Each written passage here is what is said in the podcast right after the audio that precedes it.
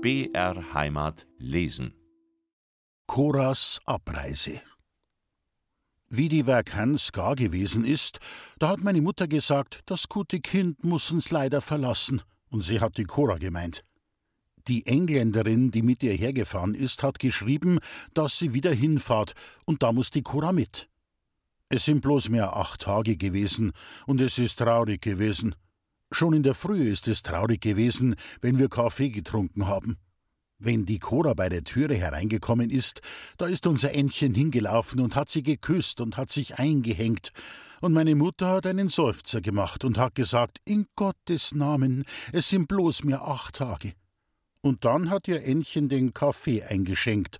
Und wie die Cora gesagt hat, er ist ein bisschen schwarz, hat Ännchen furchtbar geweint und hat gesagt, sie hat es nicht mit Fleiß getan und die Cora darf ihr nicht bös sein. Und meine Mutter hatte den Zucker hineingetan und hat zwei zu viel genommen und hat gefragt, ob er süß genug ist, und sie hat noch einen hineingetan. Und Ännchen hat Butterbrot gestrichen, und meine Mutter hat Honig darauf gepappt, und sie haben alles der Cora hingelegt, und sie haben selber gar nichts gegessen. Aber sie haben bloß immer mit dem Löffel in ihre Tassen herumgerührt, und meine Mutter hat gesagt, ach Gott, in acht Tage schwimmt das Kindchen schon bald auf dem Meere. Die Cora hat gesagt, sie muss nicht glauben, dass es gefährlich ist, aber meine Mutter hat gesagt, es ist schon gefährlich. Sie ist einmal auf dem See gefahren, wo das Schiff stark geschaukelt ist, dass sie sich gefürchtet hat, und es ist doch unser Papa dabei gewesen. Die Cora hat gesagt, ihr Schiff ist viel größer. Es ist dreimal so groß wie unser Haus. Da kann kein Unglück nicht passieren. Meine Mutter hat gesagt, man muss es hoffen. Und dann hat sie gefragt, ob die Cora gerne hier war. Die Cora hat gesagt, sie ist gerne hier gewesen. Und meine Mutter war so lieb zu ihr und Ännchen und alle Leute. Und es war so lustig. Und sie muss es ihrem Vater erzählen, wie es in der kleinen Stadt war und wie die Leute vor dem Fenster singen und dabei der Mond auf ihre Glatze scheint. Da hat Ännchen gelacht, aber bloß ein bisschen. Und sie ist den ganzen Tag bei der Cora eingehängt gewesen, und beim Gutnachtsagen hat meine Mutter der Cora einen Kuss gegeben und hat gesagt, in Gottes Namen, morgen sind es bloß mehr sieben Tage. Alle Leute haben es gewusst, dass die Cora fort muss. Im Wochenblatt ist es gestanden, dass eine junge Dame von unserer Stadt scheidet und in die Heimat der Braminen geht und dass man allgemein Glück für diese interessante Weltreisende wünscht.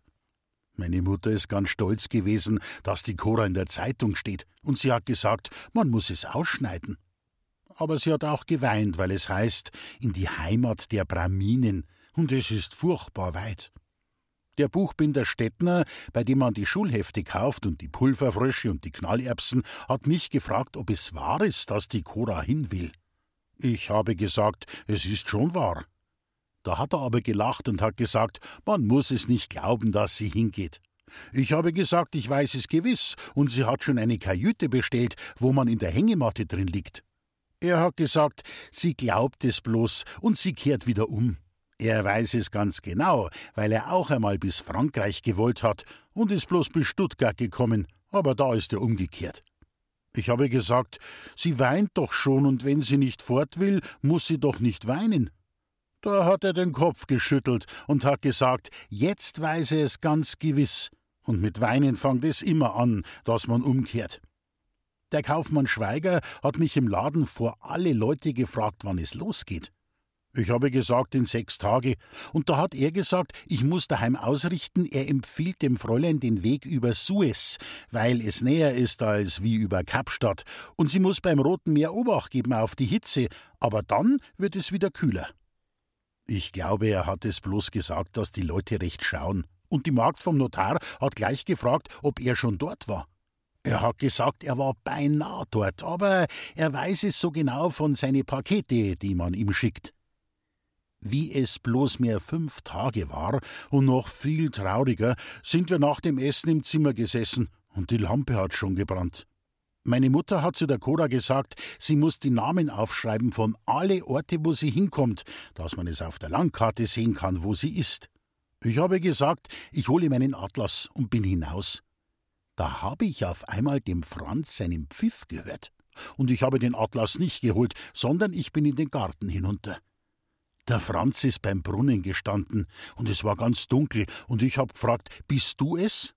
Er ist näher zu mir gegangen und hat schnell gefragt, geht sie wirklich fort?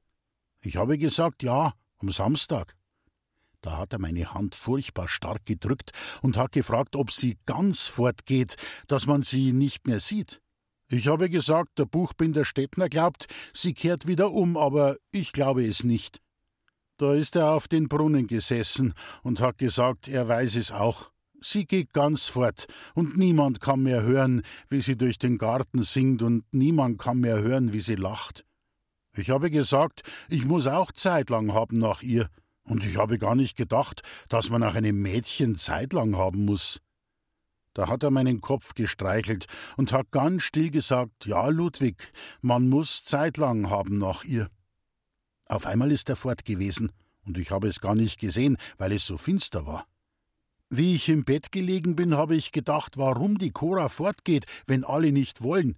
Und ich habe gedacht, warum der Franz nicht sagt, dass er sie heiraten mag. Wenn er sie heiratet, bleibt sie noch lange bei uns, und sie fahrt bloß mit meiner Mutter fort, dass sie die Einrichtung kaufen, wie es bei unserer Marie gewesen ist. Und dann ist die Hochzeit zuerst in der Kirche und dann in der Post und es gibt Champagner und um vier Uhr sind der Franz und die Cora auf einmal nicht mehr da. Und meine Mutter sagt, dass die beiden lieben Kinder in der Bahn sitzen und der liebe Gott sie begleiten muss.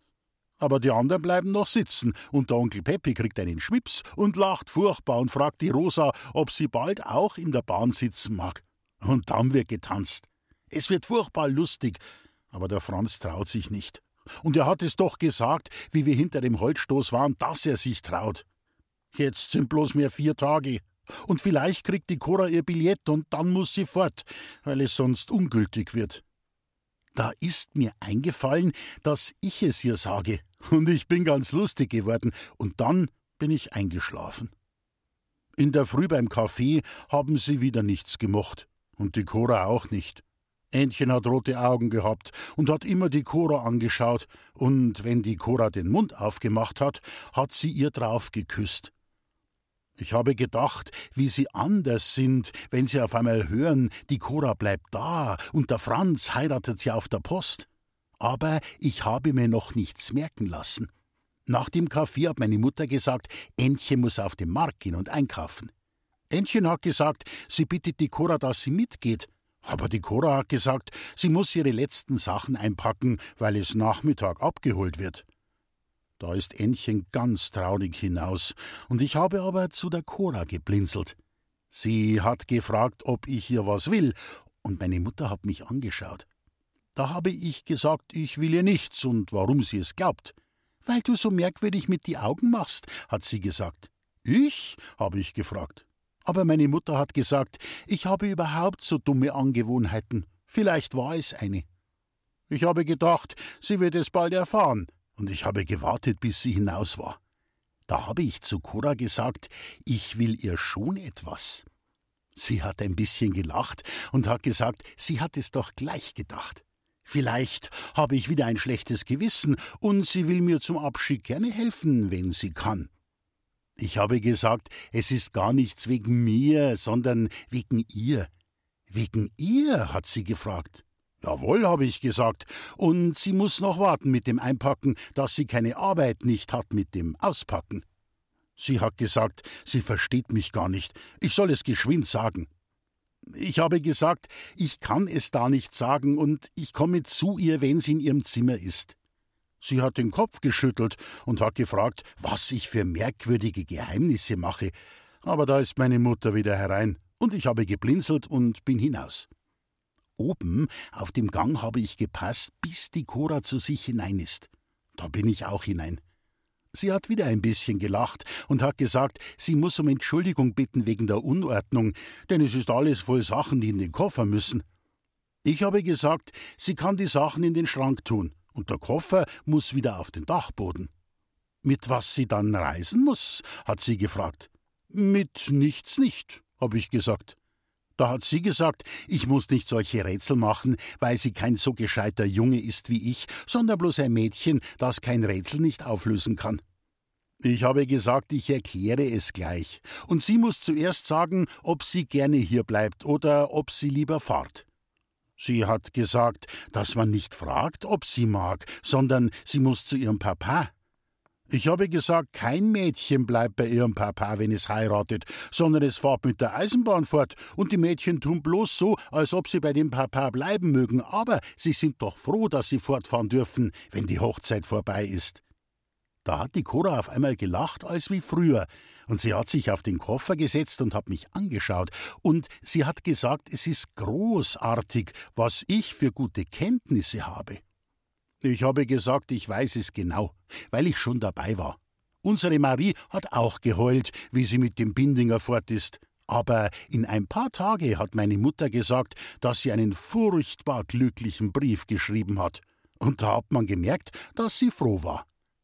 Die Cora hat noch immer gelacht, und sie hat gesagt, ich bin der feinste Junge von dem alten Europa, und es ist furchtbar nett, dass ich sie heiraten will, bloß, dass sie bleibt, aber es geht nicht, weil ich noch zehn Jahre warten muss, und so lange kann sie nicht mit die Vorbereitungen hier bleiben.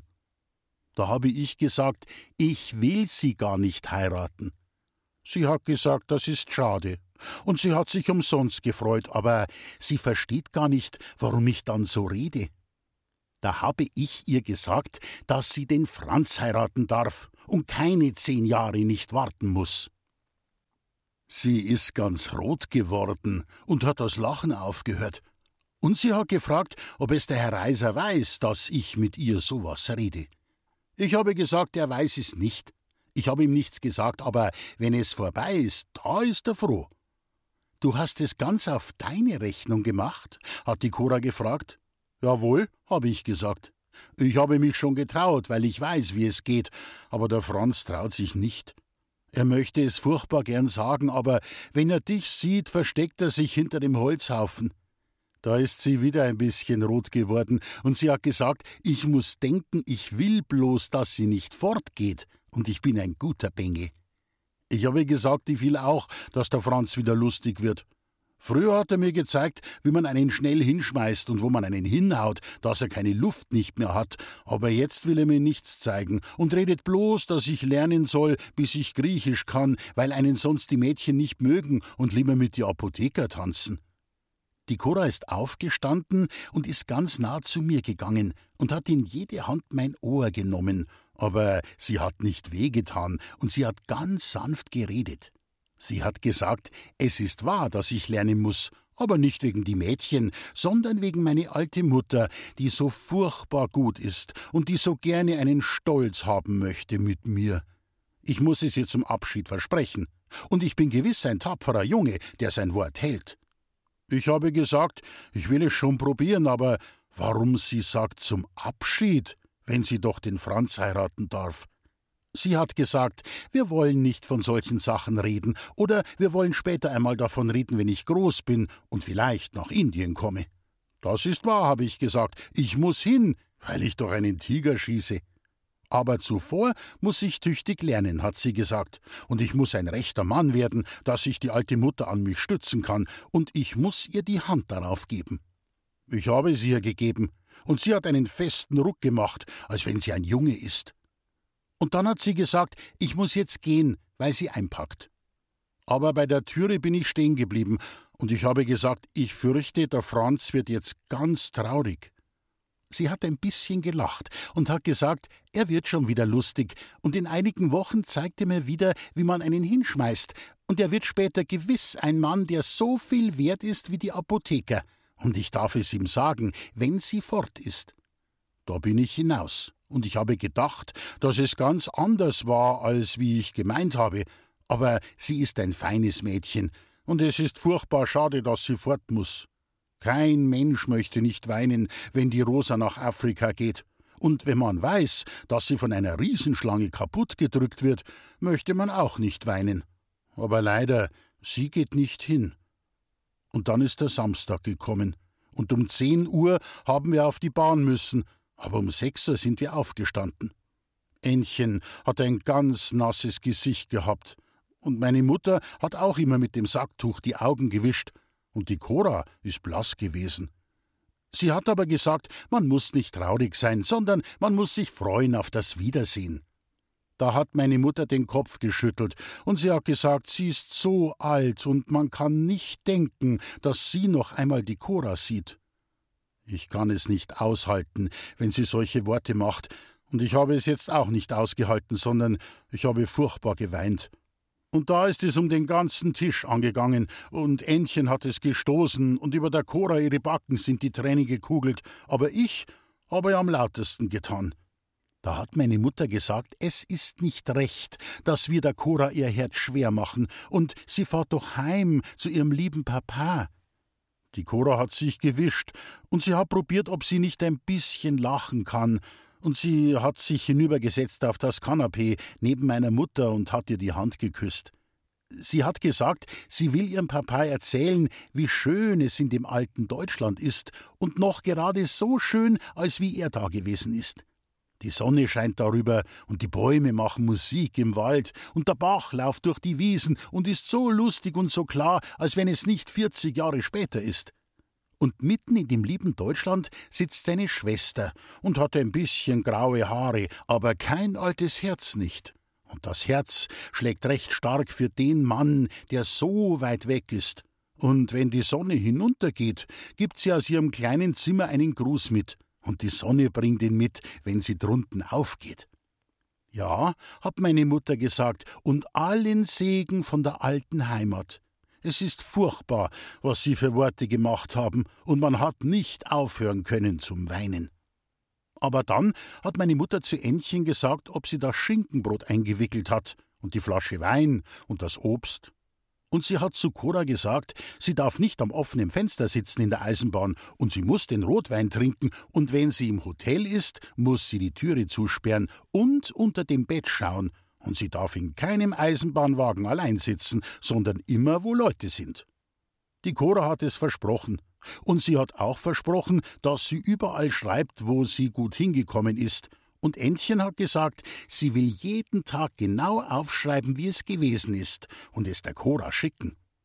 Auf einmal ist die Magd gekommen und hat gesagt, der Wagen ist da. Und über die Stiege ist der Kutscher gegangen und hat gefragt, ob man keinen Koffer nicht hat. Die Magd hat die zwei Koffer geholt. Und Cora ist mit Ännchen hinauf und sie hat meine Tasche geholt. Aber meine Mutter ist im Zimmer geblieben, weil sie nicht mit auf die Bahn ist. Die Cora hat sie lang gebittet, dass sie nicht hingeht. Sie hat gesagt, sie mag von meiner Mutter nicht vor fremde Leute auf der Bahn Abschied nehmen, und sie will, dass meine Mutter beim Fenster hinausschaut, wenn sie sich noch einmal umdreht und das liebe Haus, wo sie gewohnt hat, zum letzten Mal sieht. Da hat meine Mutter gesagt, sie will es tun. Aber jetzt sind sie wieder heruntergekommen mit die Koffer und der Tasche, und die Cora ist zuerst in das Zimmer. Meine Mutter ist langsam von dem Kanapee aufgestanden, und sie hat gesagt, in Gottes Namen, es muss sein. Die Cora ist schnell zu ihr, und sie hat sie umarmt, und sie hat gesagt, liebe, liebe Mutter. Ich habe geglaubt, meine Mutter weint jetzt, und wir müssen auch. Aber meine Mutter hat nicht geweint, und ihre Stimme war ganz still, und sie hat gesagt Leb wohl, mein gutes, stolzes Kind. Und da hat sich die Cora gebückt und hat ihre Stirne auf die Hand von meiner Mutter gelegt und ist schnell fort. Und draußen hat sie gesagt Jetzt kommt, und sie ist voran über die Stiege. Vor unserem Haus sind viele Leute gewesen, der Sattler Weiß ist da gestanden und der Kaufmann Schweiger und der Buchbinder Stettner und der Kollerbräu und die Bräuburschen und viele Frauen und Kinder sind da gewesen. Sie haben es sehen gewollt, wie es geht, wenn man nach Indien fahrt. Ich bin ganz stolz gewesen, und ich habe vom Bock heruntergeschaut, und der Sattler Weiß hat seinen Hut geschwenkt und hat gerufen Glückliche Reise über dem Meere aber der Stettner ist ganz nah gestanden und er hat zu mir auf den Bock geblinzelt und hat gesagt: Auf Wiedersehen in acht Tagen. Und er hat gelacht. Da hat der Kutscher geknallt und der Wagen ist fort und hat Spektakel gemacht über das Pflaster und die Leute haben gerufen. Die Cora ist aufgestanden und hat mit dem Taschentuch gewunken. Und meine Mutter hat beim Fenster hinausgeschaut und hat auch gewunken. Zuerst hat man sie gut gesehen, aber dann hat man bloß mehr ein weißes Sacktuch gesehen. Und dann sind wir um die Ecke gefahren. Auf dem Bahnhof ist die Tante Teres gestanden mit ihrer Rosa und der Onkel Peppi war da. Der Seitz und der Amtsrichter Reinhard sind auch da gewesen und der Knieling und die Frau Notar und andere Leute. Ganz hinten habe ich den Franz gesehen und er hat einen Blumenstrauß in der Hand gehabt. Die Tante Teres ist hergekommen und hat gefragt, wo meine Mutter ist. Die Cora hat gesagt, sie hat meine Mutter gebittet, dass sie nicht mitkommt. Da hat die Tante Teres gesagt, so. Und sie hat ihre Rosa angeschaut, dass sie es sich merken muss. Und die Rosa hat ihre Augen herumgehen lassen, dass sie alles sieht und sich merkt. Dann hat die Tante Teres die Blumen angeschaut, die meine Mutter der Cora gegeben hat, und sie hat gesagt, es sind viele Rosen. Und in diese Jahreszeit muss man die Rosen bis von München schicken lassen, weil man hier keine kriegt. Und sie hat wieder ihre Rosa angeschaut. Und dann hat sie gefragt, also jetzt geht die Reise wirklich fort? Die Cora hat gesagt, ja. Und sie hat Ännchen ihr Gesicht gestreichelt. Die Tante Teres hat gesagt, gewiss freut sich die Cora auf Indien, weil sie es viel besser gewohnt ist wie hier. Aber unser Entchen muss jetzt einsam sein, denn sie ist ja mit gar niemandem mehr verkehrt als mit der Cora, und jetzt ist sie allein. Da hat aber der Onkel Peppi geredet, und er hat gesagt, es ist schade, dass er so alt ist. Wenn er noch jung wäre, ließe er die Cora nicht fort. Und die jungen Menschen heute sind dumm, weil sie ein so hübsches Mädchen fortlassen. Die Cora hat zu ihm gelacht und hat ihm die Hand geschüttelt, und der Onkel Peppi hat auch gelacht. Aber die Tante Teres hat die Rosa angeschaut, dass sie es sich merkt. Jetzt hat der Zug von der nächsten Station abgeläutet, und der Expeditor ist mit seiner rote Mütze hergekommen und hat gegrüßt wie ein Offizier und hat dem Stationsdiener gewunken. Er ist hergesprungen, und der Expeditor hat ihm gesagt, er muss das Gepäck hintragen für das gnädige Fräulein, welches bis Indien fahrt. Die Cora hat ihm gedankt, und er hat gegrüßt wie ein Offizier, und er war furchtbar stolz und der Stationsdiener hat die Koffer genommen und hat sie mitten hingestellt, und er war auch stolz. Der Seitz und der Reinhard sind hergegangen, und der Seitz hat gesagt, er ist gekommen für das letzte Lebewohl. Die Cora hat gesagt, er ist sehr freundlich, und sie hat dem Seitz und dem Reinhard die Hand gegeben. Der Reinhard hat die Absätze aufeinander gehaut und der Seitz hat gesagt, vielleicht versinkt die Erinnerung in den tiefen Ozean und unter die Palmen. Aber die Cora hat nicht aufgepasst und sie hat mit Ännchen geredet, dass sie nicht so weinen muss. Und sie bleiben einander gut. Und dann hat sie still mit ihr geredet und sie haben sich oft geküsst. Die Rosa hat immer hingeschaut und ich glaube, sie hat es gezählt. Aber der Onkel Peppi hat geschnupft und er hat wieder gesagt, der Teufel muss ihn holen. Wenn er ein junger Mann sein möchte, darf kein so hübsches Mädchen nicht fort. Da hat man hinter dem Weberberg einen Rauch gesehen, und es war schon der Zug. Der Stationsdiener ist gelaufen, und er hat geläutet und hat gerufen, dass man einsteigen muss. Der Expeditor ist wiedergekommen mit seiner rote Mütze, und alle Leute sind um die Cora herum gewesen. Ich habe geschaut, ob der Franz nicht kommt, aber er ist hinten gestanden. Da hat ihn die Cora auch gesehen und sie ist geschwind zu ihm gegangen, und er hat seinen Hut herunter, und in der anderen Hand hat er die Blumen gehabt. Die Cora hat gefragt, ob ihr die Blumen gehören. Er hat gesagt ja, und er ist rot gewesen, als wenn er brennt. Sie hat die Blume genommen und sie hat gesagt, es freut sie, und sie hat ihm die Hand fest geschüttelt und hat gesagt, leben Sie wohl und behalten Sie mich in einem guten Andenken. Dann ist sie weg, und der Franz hat nichts sagen gekonnt und hat sich geschwind umgedreht, dass man nicht sieht, dass er weint. Aber die Cora ist zu dem Wagen, und es war erste Klasse, und der Stationsdiener hat furchtbar laut dem Kondukteur gerufen, dass er aufmacht für das Fräulein, welches bis Indien fahrt. Und der Kondukteur hat die Tür aufgerissen, und er hat seine Hand an die Mütze getan, und der Stationsdiener hat die Koffer hineingeschoben. Die Cora hat Ännchen umarmt, und dann hat sie auch mich umarmt, und sie hat gesagt, ich bin ein tapferer Junge und halte gewiss mein Wort. Und dann hat sie wieder Ännchen geküsst. Der Expeditor ist hergekommen und hat gesagt, man muss entschuldigen, aber der Zug geht. Da ist die Cora hinein. Sie hat das Fenster heruntergetan und hat zu mir und zum Entchen gesagt: Lebt wohl und auf Wiedersehen. Der Seitz hat gerufen: Glück auf in dem Lande der Braminen. Aber Entchen hat bloß geschluchzt: Cora, liebe Cora.